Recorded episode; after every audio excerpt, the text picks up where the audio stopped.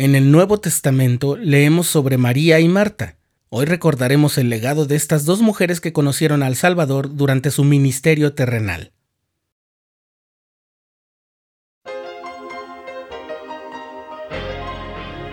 Estás escuchando el programa diario, presentado por el canal de los santos de la Iglesia de Jesucristo de los Santos de los Últimos Días.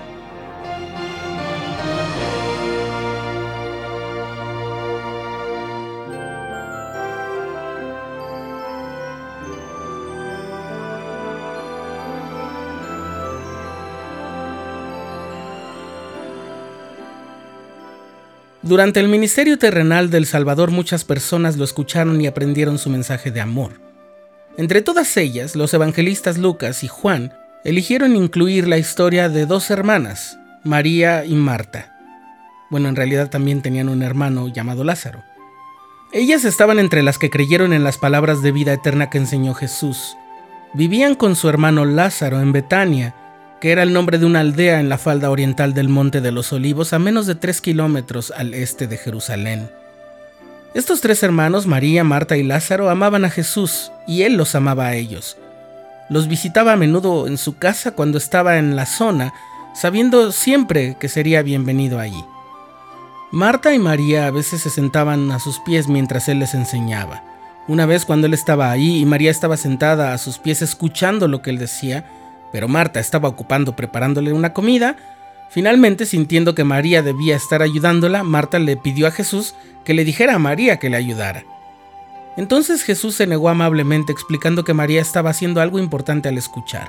Él dijo, Marta, Marta, afanada y turbada estás con muchas cosas, pero solo una cosa es necesaria, y María ha escogido la buena parte, la cual no le será quitada.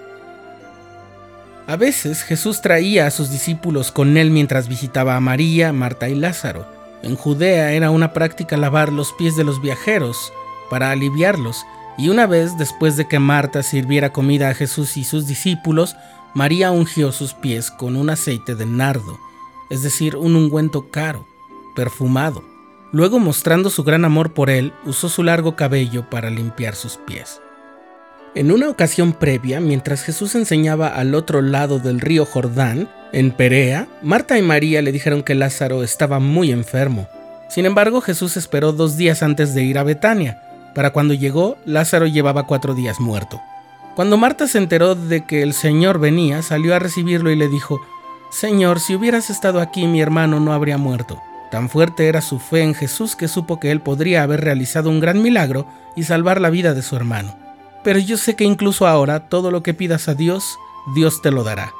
Jesús le dijo entonces a Marta, tu hermano resucitará. Marta creía en la vida eterna y pensando que Jesús se refería a ella, dijo, sé que resucitará en la resurrección en el día postrero. Pero Jesús entonces le enseñó, yo soy la resurrección y la vida, el que cree en mí aunque esté muerto vivirá, y todo aquel que vive y cree en mí no morirá jamás. ¿Crees esto? Marta respondió, sí Señor, creo que tú eres el Cristo, el Hijo de Dios, que ha de venir al mundo. También dice la Escritura que Jesús lloró cuando se enteró de la muerte de Lázaro. ¿Dónde le habéis puesto? dijo. Y entonces fue llevado a la pequeña cueva donde estaba enterrado Lázaro.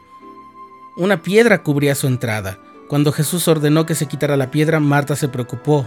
Señor, ya hiede porque hace cuatro días que está muerto.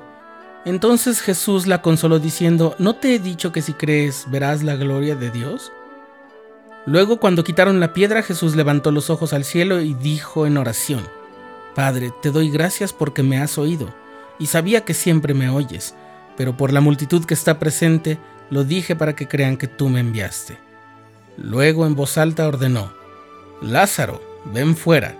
Cuando Lázaro salió de la tumba todavía vestía su ropa de entierro, pero estaba muy vivo.